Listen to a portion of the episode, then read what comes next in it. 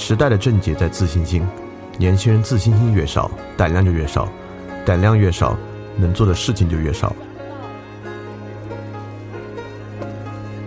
来翻转电台，用知识充实你对周遭世界的了解，培养你的安全和自信心。来翻转电台，用知识充实你的自信。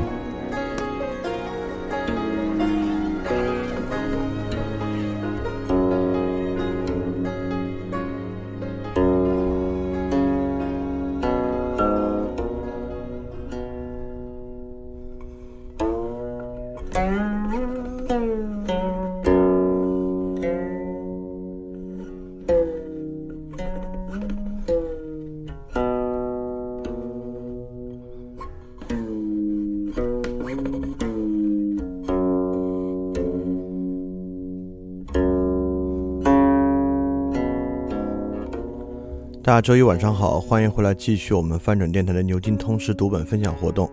我们今天继续分享中国文学，这可能会是我们分享有史以来最长的一个系列了。我们之前海德格尔讲的最长，讲了上中下。呃，今天是中国文学中，它看起来两期绝对就三期肯定结束不了吧？应该怎么着也得五六期可能才能完。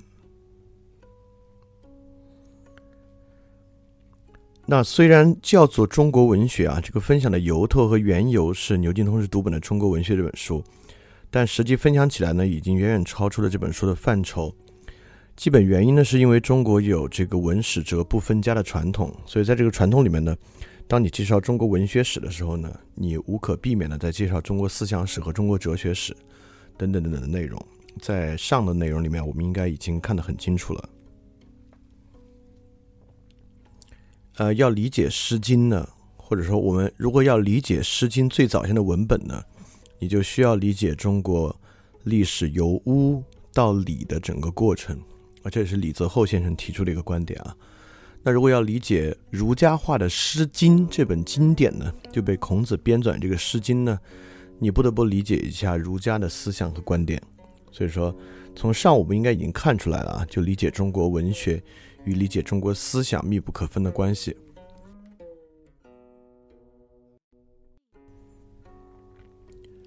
那么，在上我们介绍的是伦中国文学的伦理色彩，中文学的开端就是巫文化的形成和《诗经》。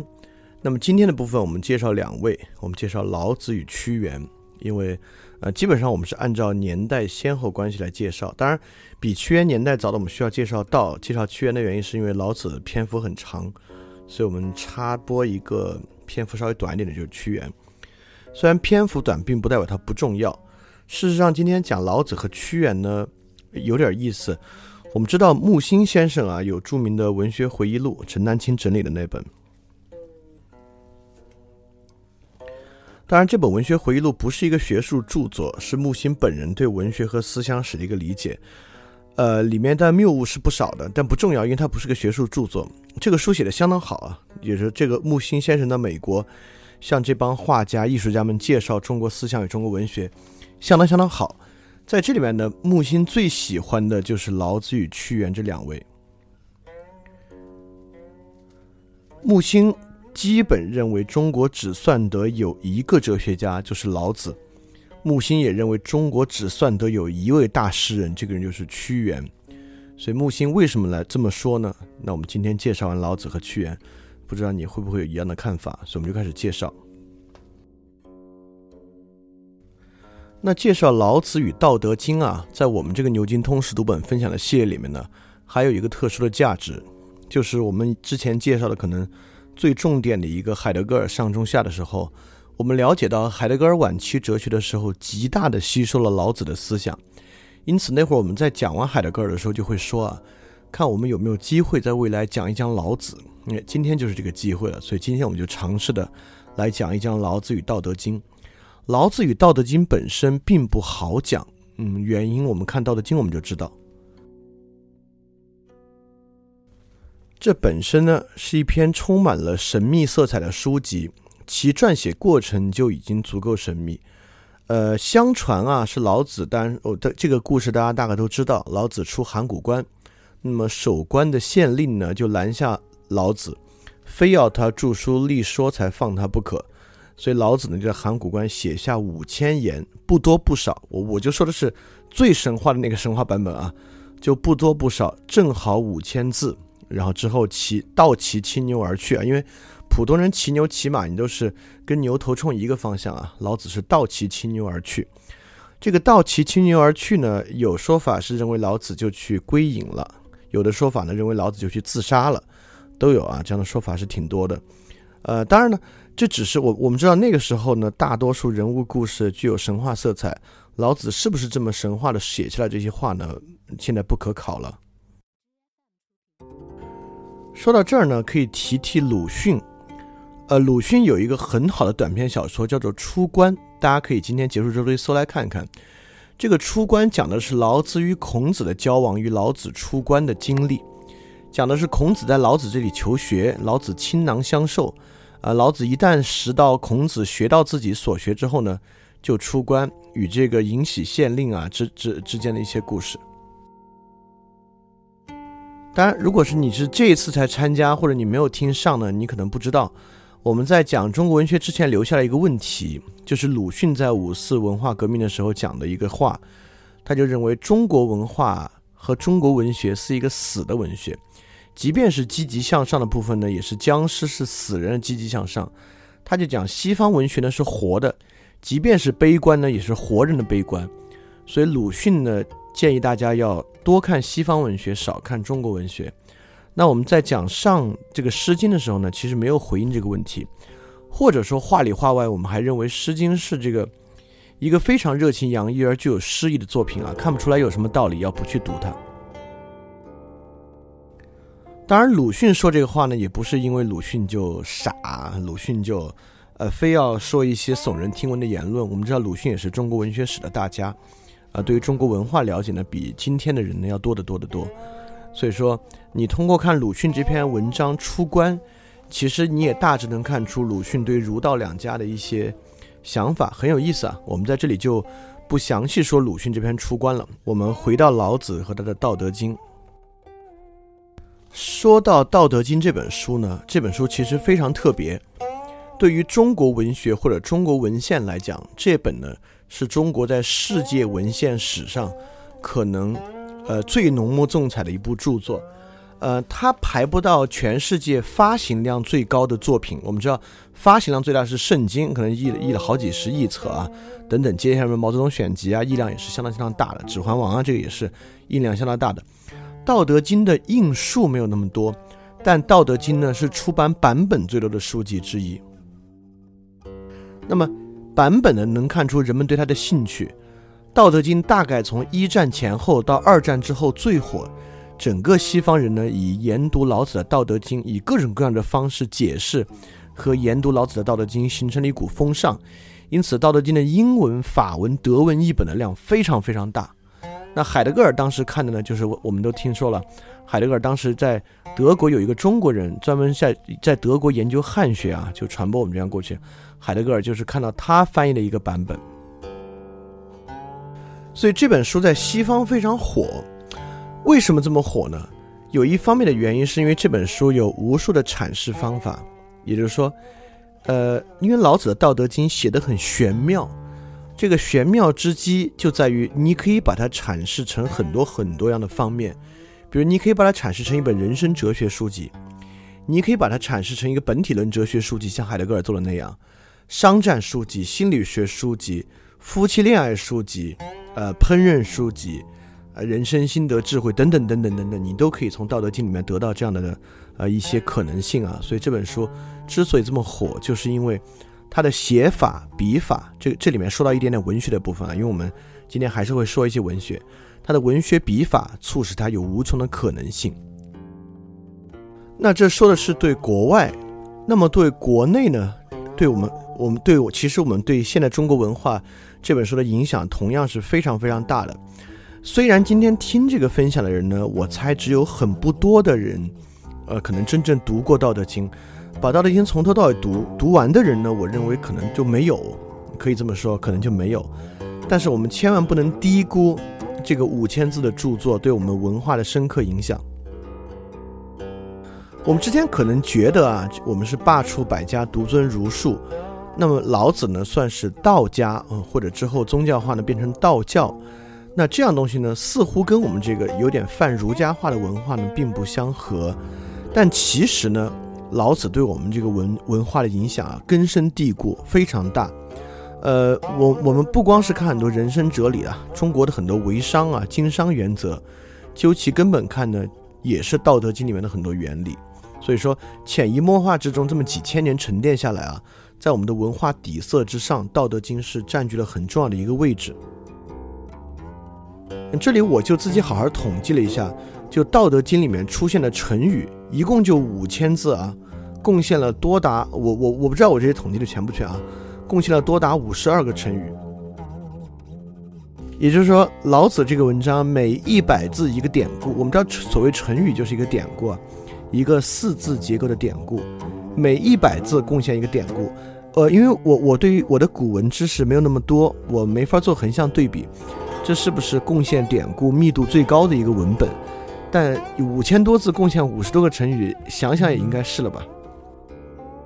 所以这个作品呢，确实是非常重要的一个文本，不管是其内容的普遍性啊，就是我们可以用它在海外的这个火热程度来证明，或者其内容对我们文化和我们每个人。就今天听这样知识分享，每个人的影响呢都是非常非常大的。当然，我们也知道啊，呃，《论语》可能不全是孔子写的，或《庄子》这本书也不全是庄子写的。所以，关于《道德经》的成书时间，因为古典文本一代代传下来啊，中间有人去补一些东西，写一些他自己的东西，夹带私货，量都是很大的。所以，《道德经》成书的时间呢，过去一直有很大的争议。就是这个书的作者啊，就民国初年有很多人，包括钱穆啊什么的，冯友兰啊等等的，认为这个其实是战国末期的人写的，是假借春秋时期老子之名做的，所以认为成书时间呢比《论语》和《庄子》都要晚。所以甚至钱穆就认为呢，这本书其实是在庄子的影响之下写出来的，就庄子那本书，庄子影响之下写出来的。这就反了，对吧？在我们看来，老庄老庄是老子在前，庄子在后。那钱穆认为是庄子在前，老子在后。所以在钱穆大师的那个《中国思想史》这本书里面，老子的部分其实非常非常少。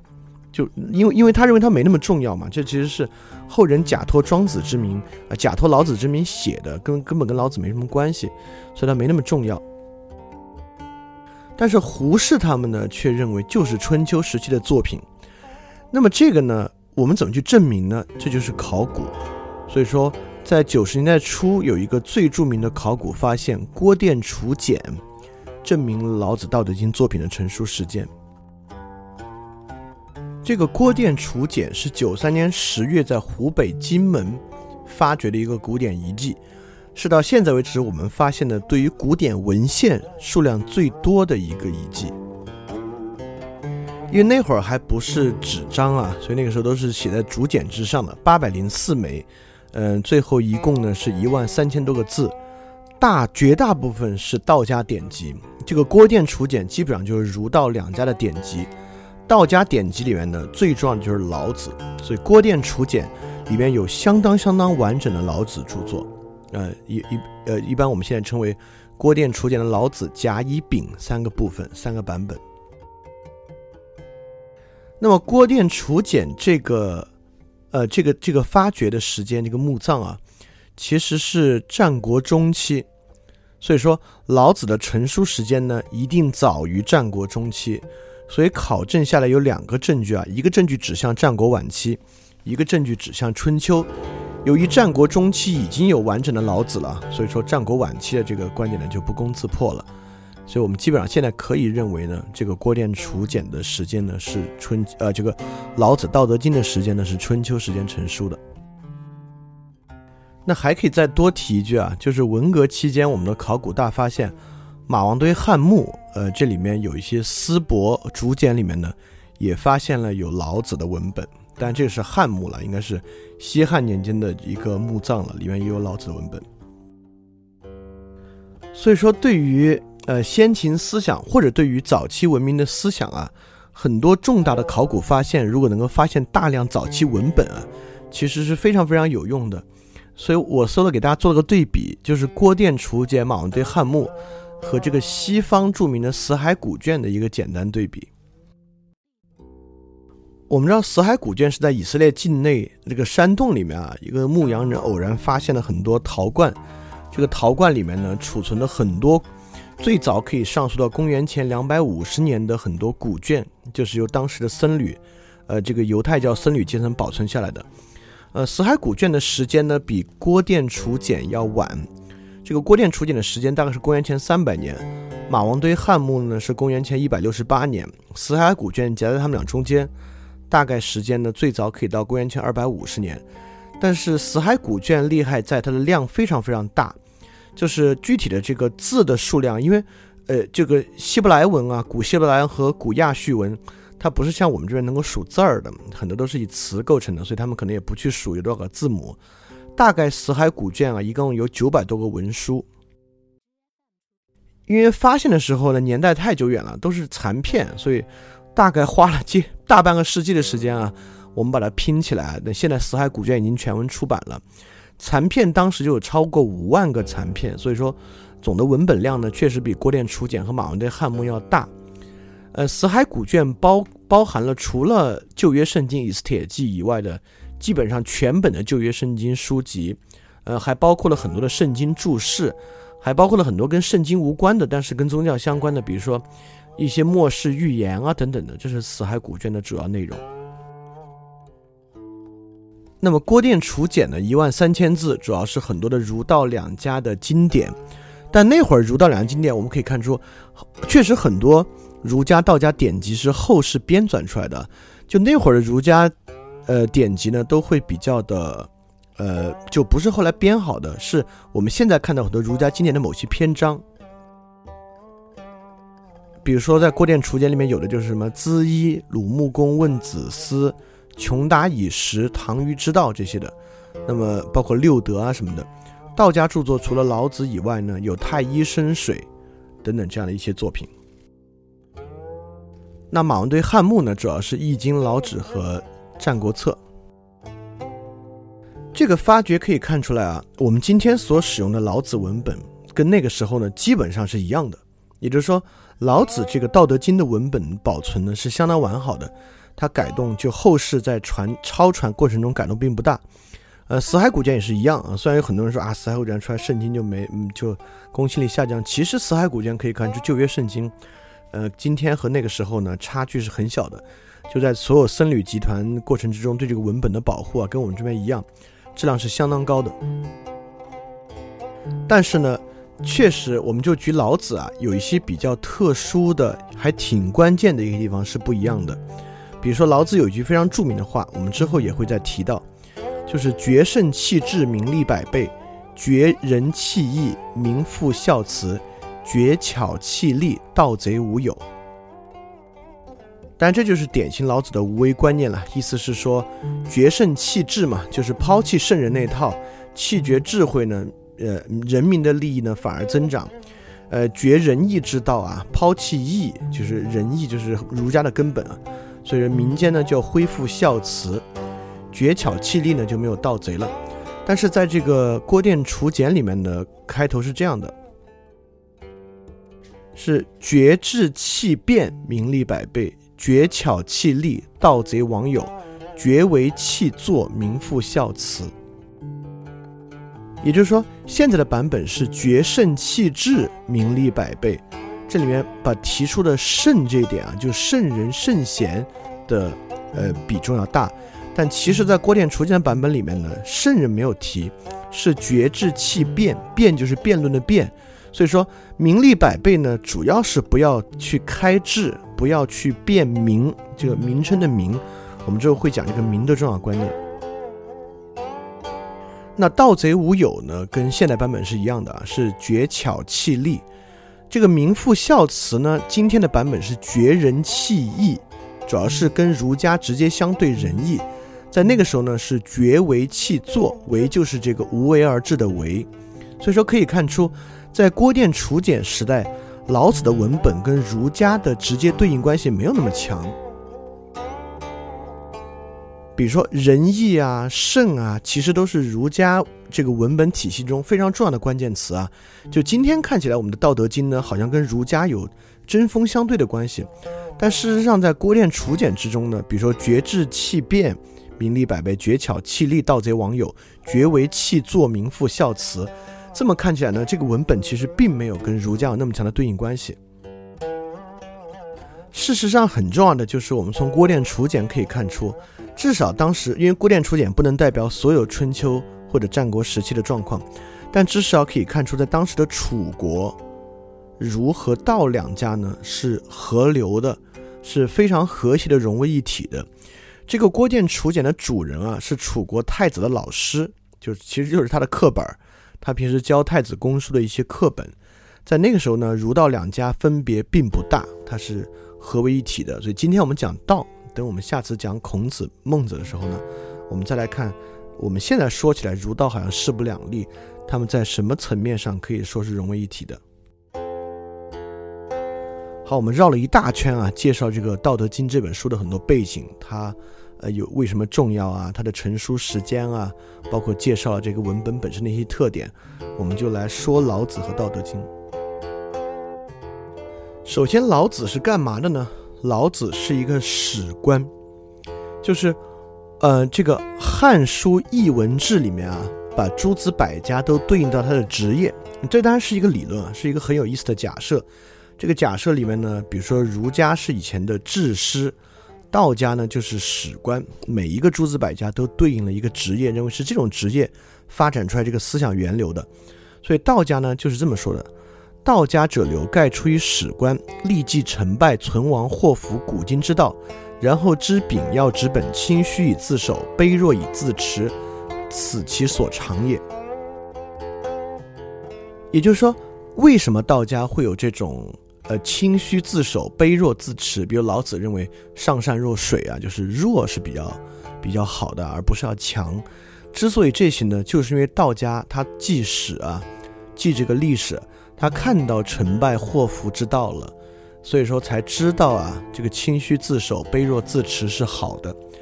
这里我们要说一句啊，如果你听过上的，你当然明白，这里这个史官的史不是我们今天讲的历史的这个意味，因为我们也知道，早期的人类为什么要记载历史呢？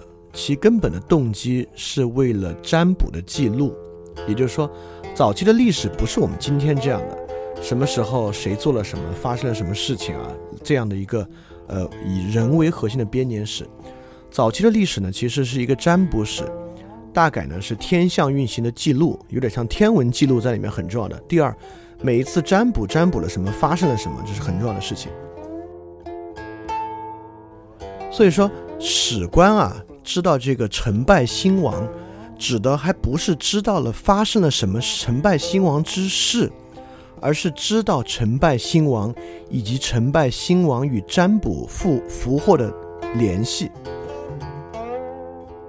所以，我们完全可以把这个老子啊和道家想象成当时的一种自然科学家。当然，这个“自然科学”这个词，这个科学指的还不是我们今天科这么说吧？那就不叫自然科学，把他们称作一类自然哲学家。也就是说，如果当时的这个自然啊是化作占卜里面的因果律。而留存下来的占卜之中的因果律，这个自然与政治事务、呃医疗疾病等等的关系，天象的关系呢，就是由史官所掌握的。所以史官历来啊具有这样的传统，看透了这个自然哲学与世间之事的道理，因此呢，这个东西呢就形成了道家，它是来源于这样的思想源流。所以这个老子呢，在当时是很有影响。呃，因为在《史记》啊，呃，因为《史记》当然孔子是最厉害的，有本纪；老子、韩非呢是传啊。这个司马迁写了《老子·韩非列传》里面，他讲老子呢，主要的一个事迹啊，是老子与孔子的一次接触。我们知道司马迁很严谨的，《史记》里面大多数事情都是有史实依据的，也就是说，孔子跟老子呢确实生于一个年代，孔子呢还见过老子，发生的是这样的一个事情。就孔子呢，因为老子是史官嘛，史官肯定也记载了不少关于这个周礼啊，就礼仪仪式的事情，所以孔子呢就将这个问礼于老子，问老子一些跟周礼相关的事情。老子呢说了这么一个话：“子所言者，其人于古皆已朽矣，独其言在耳。且君子得其时则驾，不得其时则蓬垒而行。吾闻之，两股深藏若虚，君子甚得容貌若愚。去子之娇气与多欲，态色与淫志，是皆无益于子之身。吾所以告子，若是而已。”这如果用白话说呢，大概意思就是说，你刚才所讲的那些人啊，这些人都已经不在了，但是他们的言论呢，他们的言辞呢，我们还记得。就所以说，君子如果得意的时候呢，就进庙堂；不得意的时候呢，就披上这个蓑衣啊，就是就是独自踱步。所以说，我就听说啊，呃，有很多钱的人呢，他们看起来呢像是没有钱。君子有极大的品德呢，看起来呢像是一个很愚蠢的人。所以说，你要放下你的娇气与欲望，你的这个表面上的这套态度与你的这个野心，这个对你是没有什么好处的。我给你讲的就是这些。大概老子给他讲的还是这个无为之道，这这这些事情啊。所以孔子回去，这弟子就问他呀，说你你今儿不是见老子了吗？老子怎么样啊？孔子就说：“鸟吾知其能飞，鱼吾知其能游，兽吾知其能走。走者可以往，游者可以为轮，飞者可以为赠。至于龙，吾不知其乘风云而上天。吾今日见老子，其犹龙也。”意思就是说呢，就是鸟我知道它可以飞，鱼我知道它可以游，这个野兽呢我知道野兽可以走。如果可以走呢，就可以用网去捕它。如果游的呢，就可以用也可以用渔网去网它；这个可以飞的呢，就可以用箭去射它。至于龙呢，我们不知道龙那个乘风上天能飞多高啊，所以我今天见到老子呢，这个人呢就像是龙一样。所以可见孔子对老子还是有几乎是最高的评价了，这就是当圣人一样评价了。所以说，鲁迅写的那个就出关之中，孔子求见老子，也不是没有道理和基础的。但这个老子为什么叫老子呢？因为老子我们知道他叫李耳，名旦，所以叫李耳或李旦，跟这个老好像没什么关系啊。所以老子者呢有一个说法，就是因为他老，因为说老子可能最后活了两百多岁。呃，这个说老子老有什么重要性呢？其实很重要。呃，我我们知道犹太教传统里面，如果你去读圣经的这个旧约全书啊，你会发现早期犹太教君王呢也都很老。要就是随随便便活一两一百岁、两百岁、三百岁，生了好几十个孩子这种也很多。那在我们传统里面呢，老寿星当然也是很厉害的一个体现啊。好像越老的人呢岁数越大。庄子不是写彭祖呢八百岁对吧？老子呢也是这么一个人。老子看起来呢有两百多岁，这个两百多岁跟这个犹太教传统里面很早期的那个以色列人啊也是两三百岁。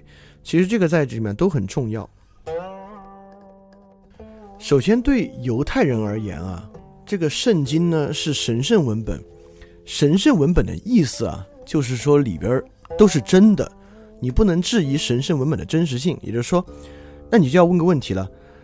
我我们可以想象啊，就是犹太人那会儿信，比如公元前两百年信教的犹太人呢，大概就活四五十岁，嗯，三四十岁都有啊，五六到六十岁就已经很老很老了，岁数就很大很大了。所以看圣经上记载的人呢，都是两三百岁，就不由得要问，就为什么他们可以活那么久？所以在圣经上呢，这个年龄前后的分野啊，是大洪水，就是诺亚方舟时候的大洪水。我们知道诺亚是，尤其是一个超级人瑞，诺亚活，根据圣经记载啊，诺亚活了九百多岁。哦，而且我们也知道这个呃大洪水是为什么呢？就是因为这个人都坏透了。只有诺亚一家还不错，所以神就保留这一家，其他人全部清洗一遍，重来推倒重来。所以大洪水之后呢，人的寿命就逐渐短了。所以在以色列人的解释里面呢，那就是因为在大洪水之前呢，人呢比现在的人要好，因此呢他们的岁数比较长。现在的人呢都没有以前的人那么嗯善好吧，所以岁数会短一点。那么在老子这里也一样，我们知道道家或者道教有一个非常重要的派系或支脉是讲究养生的。这种养生的目的啊，或者这这种养生的至高终点啊，就是羽化登仙，对吧？就长生不老。说白了，所以说老子本身能活两百多岁呢，对于这样的派系就尤其重要。因为老子写《道德经》，老子已经是得道至圣了。那如果老子得道至圣呢，活七八十岁就死了，说不过去。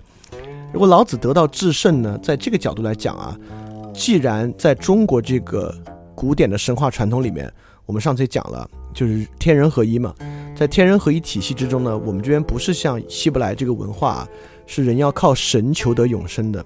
在天人合一传统之中呢，人只要得到自己即可得永生，或者即自己即可成神人、真人。那么成为神人、真人呢，当然有一个重要指标呢，就是长寿。特别是老子这样的，嗯，后来被神化的人呢，当然岁数就相当相当长。所以在《史记》记载呢，就是盖老子百有六十余岁，或言二百余岁，以其修道而养寿也。所以就《史记》正史记载啊，说两个说法，一个是一百六十多岁，一个是二百多岁。这《史记》里面还有记载一个说法：自孔子死后百二十九年，而《史记》周太史詹见秦献公曰：“使秦与周和，和五百岁而离，离七十岁而霸王者出焉。”或曰瞻记老子，或曰非也。世莫知其然否？老子隐君子也。这里面就说的更玄乎了，因为这里面这句话的意思呢，就是说这个周太史瞻，有人说他就是老子，有人又说不是，所以说这个世界上呢，不知道他是不是真的是老子。所以我们讲老子呢是一位隐君子，不是吸毒者那个成瘾的瘾啊，是隐居的隐，是隐君子。如果这么说呢，说明。就是这个，孔子死后一百二十九年，老子还活着。但是又有另外一个证据，就是《庄子养生主》里面有一篇呢，明确说了老聃之死。就如果这么说起来的话呢，他确实按照这个计算，他至多可能活了九十多岁。对，所以关于这个老子的这个寿数啊，我们就考据到这个地方。但这个寿数呢，对于道家，尤其是对于道教呢，是极其重要的。那为什么老子能够得道？这个道是什么？我们就从老子作为史官这点讲开来。这个呢是个很重要的文本，透过这个文本呢，我们可以更好的理解道、史与道，特别是理解道到底是什么。这是龚自珍对于史家的一个话。他讲史家是这么讲的，就这个史家得他的至高境界是什么样的呢？就这个史家之尊啊，非其直语言，思谤誉之位，尊其心也。意思是说，不是因为他啊掌握了这个写史的权利，能够为一个人的功名来做定论，而是因为他的心。那这里接着说，心如何而尊呢？叫做能入，意思是说这个心高在哪里呢？就为什么为什么他他他他高明呢？高明在何处呢？就是差不多他能入，这个入就出入的入，它当然是一个一个对子啊。这里讲入呢，之后就讲出。什么叫史官能入？就叫做天下山川形势、人心风俗、土所宜、性所系、国之祖宗之令。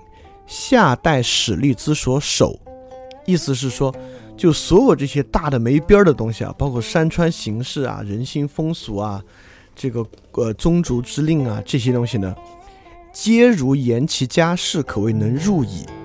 就是，呃，我们如果用今时今日的话说呢，我们可以说史官有同理心，就史官讲天下大事就跟讲自己家事儿一样，所以叫能入。所以这里讲啊，呃，尊其心也，心如何而尊能入？如果你用同理心来理解呢，确实还还还真是一个挺好的理解。就龚自珍讲史官如何能入，就是史官能将天下大事和所有国家的事、其他人的事儿说的像自己的家事一样。所以说有这个同理心呢，他就能入。那么当然能入是一方面，另外一方面厉害呢，叫能出。出厉害在哪儿呢？呃，就还是刚才那套啊，山川形势人心风俗，最后落到呢，譬犹人在堂下，豪调舞歌，哀乐万千，堂上观者肃然具作，霹雳而指点矣，可谓能出矣。意思呢，就是说一个人啊，在堂上观歌舞，就是非常动人的歌舞，但他就坐在堂上呢，肃然而坐，所以说能够非常以平常心客观的指点他，就叫能出。你看，这就形成了一个二元的一个对子啊。我们知道，在道家学说啊，老子、庄子里面全是这种二元对子之间的空间。一方面说呢，什么叫入？就是天下那些大的没边儿的事儿，他都当家事儿一样的，叫做能入。什么叫能出呢？就是在他身边发生的事情，他可以像非常客观的对待他，就叫做能出。所以就是这样的人就厉害在这儿。那有大出入焉，出乎始，入乎道。欲知道者，必先为始。哎，这里很重要了，就关键点都在这儿，它是有一个先后关系的，也就。这种人呢，能出能入，而且不是普通的出入，大出入就是大出而大入，出乎始，入乎道。欲知道者，必先为始。我们知道出的部分呢，是把发生在身边的事儿客观看待，所以先是出乎始，你先是能把这些事儿先客观看待，知道这些事儿，然后再入，当做自己的事儿一样，就入乎道了。所以说，欲知道者需要先为始。我们知道史官做的事情呢，就是不以自己的意志为转移啊，你在维持这个道统的继续，你能够客观的去评断君王做的事情啊，这是史官的一个重要性。所以史官呢，一方面是在，呃，出，就是能，呃，自己像像是个自然一样，自己像是一杆秤一样，在公平的对待这个事情。那么正是因为这样呢，你就可以入，你才知道言其家事一样，你就能够得到。那我们就要问个问题了：那如果我是一个史官啊，我如何能够做到公平的评价一个事情呢？那就说明我心里啊有一个标准，或者史官群体渐渐有一个标准。当然，呃，中国是一个民本主义文化，标准就是人民好不好，以民为本嘛。那也是我具备了一个。以民的幸福与守来判断君王行为善恶的标准，这就是出。那入在何处呢？怎么叫做如言其家事能入呢？也就是说，史官能评断之后，史官啊还要知道他们为什么好，为什么不好，就像知道你家里人何为好，何为不好一样。所以史官就厉害在这儿。如果我们讲啊，儒家是自己有一个主张，这样可能会好，呃，它是声明式的。那么史家呢，至少在这个角度之上，看起来呢是洞察了其根本道理。所以说，为什么史家就孔子说起话来呢，都是像一套教化的语言，呃，应该这样，应该那样，要去做这个，要去做那个。老子说起话来呢，都是一个叙述性的语言。就这个是这样，那个是这样，这个就会这样，那个就会那样，就像个科学家。说起来就就是如果我们要比喻的话，像个科学家。所以我们可以想象，这就是巫术的理性化。就巫术呢，最开始当然没什么道理啊。巫术就是你这么做呢就会下雨，你那么做呢就能治病，这么做呢这个文明就会好，这么做呢打仗就会赢。当然史官久而久之，不仅能评断，还知道其背后的道理。这个东西呢就理性化了，所以说道呢其实就是史观的理性化，是了解了巫术背后的这个道理。所以老子的《道德经》呢写的就是这么一套道理。非常感谢你收听本节目，如果希望每周一加入微信群跟我们一起学习，提出问题，看到每次分享的 keynote，可以微信添加想借 Joy Share 想借的。X i n g j i e，Joy Share J O Y S H A R E，并说牛津通识读本就可以被我们拉入群中，每周一起学习了，欢迎你来。